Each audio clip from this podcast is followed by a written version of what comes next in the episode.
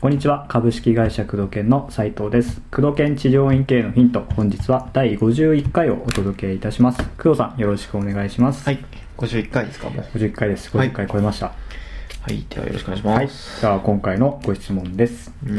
えー受付さんを雇うか施術者を雇うか悩んでいます、はい。えー月賞が安定して100万円を超えるようになってきました、うん。えーこの先受付を雇うか施術者を雇うか、うん。えーどちらを先に優先して採用すればいいか悩んでいます、うんぜひアドバイスをお願いしますというご質問ですうん。100万円で。100万円を超えてきたうん。うんそうだね。まあ、その先生の考え方によるとしか言えないもうそうです。ねまずそこですよね一人先生なんでしょ、多分。おそらくそうですよね。はい。一人先生だとさ、はい。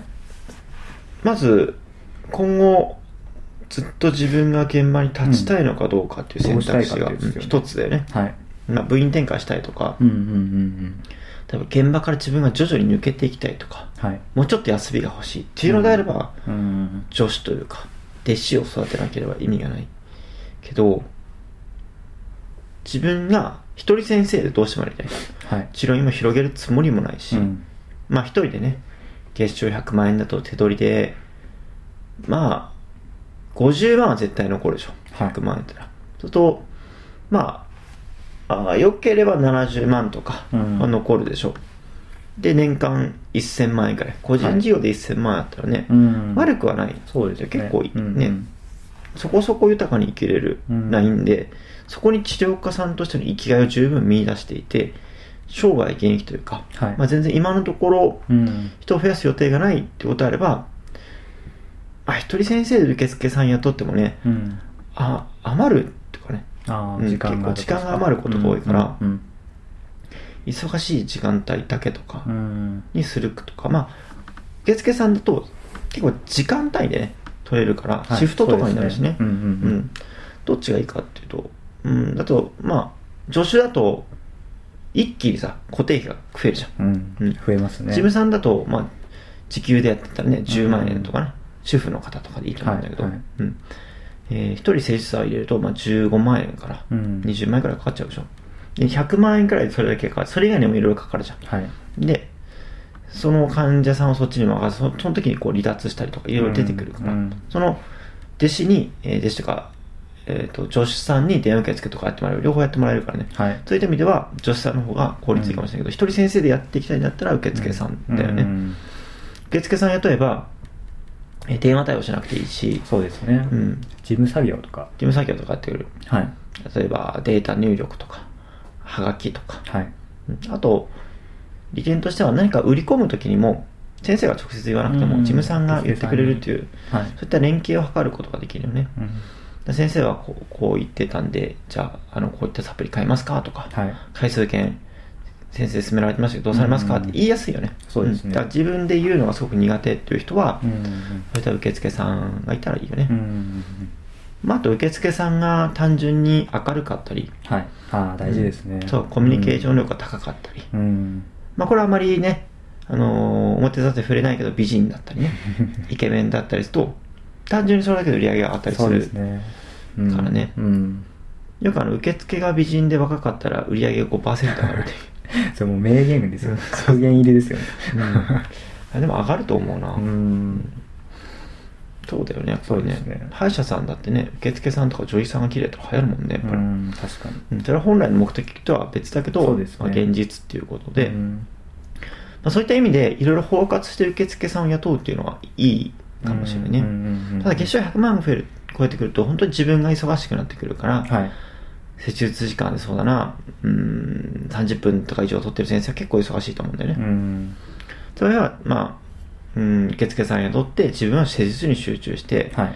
まあ、事務的な作業はお任せして、うん。比較的自分の時間を、最低100万か120万とかまでい。けるから、はいああそうですね。うん、150万とかね、うん。行く先生もいらっしゃるからね、事務さんいて。うん。某、まあ、有名な先生なんかは、受付さん一人で月賞で300万円とかね、いらっしゃいますね。うん、350万円っていう有名な先生いらっしゃるけど、まさにそういった形だようね。ん。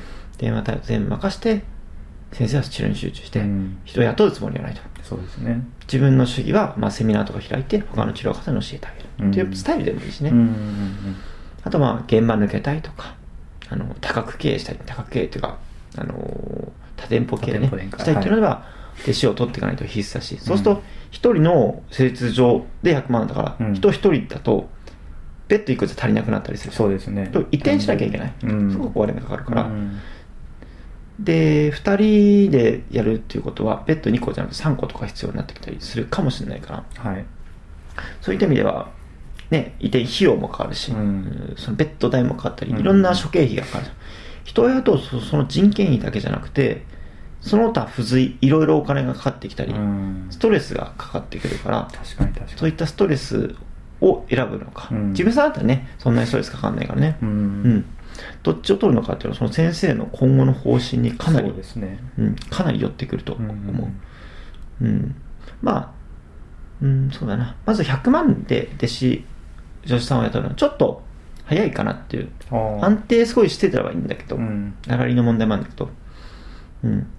100弟子の方、女子の方がまあつ使えるようになって、うん。患者さんを取り始めると時間がそうなんですから、よね。時間かかりますからね。うん、育成したりね、いきなりやっぱ自分の主義に馴染まなかったりするから、そういう意味では、売り上げと120万とか、うん。150万くらいあったらもう全然問題ないんだけど、100万で安定してきたっていう感じだと、下がるかもしれないってことであれうん。まば、あリスクはありますね。ちょっとね、内部留保っていうかね、もういっぱい貯金があるんだったら、うん。移転費用とかせんだったらいいかもしれないけど、その安易に雇わない方がいいとは思うけどね、うん女子とかだと。受付さんとかだったら楽だけどね。うんうん。そういったところを参考にして、まあ役に立ったかな。まあでもまあそういったところしか答えはないよね。そうですねうん。で、まあ自分がどう今後どうしていきたいのか。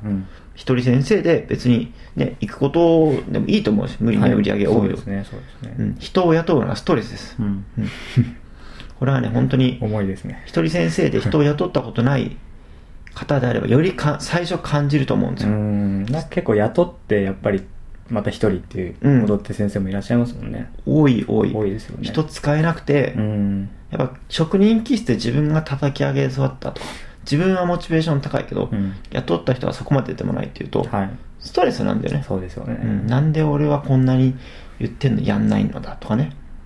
うん。その人材育てるところにかかってくるんだけど、うんストレスなんだよね。それに耐えれず、スタッフさんを辞めさせてしまったり、うんなんか自分が書いてね、忙しくなってしまったりすることあるから、うん。よーく考えてから雇った方がいいと思いますね。はい。うん、特に一人先生から二人ね。うん。二人目、三人目だったらまだいいんだけどね。はい。うん、三人から五人目とかだったらいいんだけど、うん。一人目で、初女子とかと、その女子の方も1対1だからね、先生とね。そうですよね。うん。かなり馬が合わないとね、うん。いね、居づらかったりね、確かに。人間が合わなかったりからしんどいからね、うんそこを配慮してやるといいと思うな。うん、こんなとこで。はい。ということで、工藤研治療院系のヒント、本日は第51回をお届けしてまいりました。工藤さん、ありがとうございました。はい、ありがとうございました。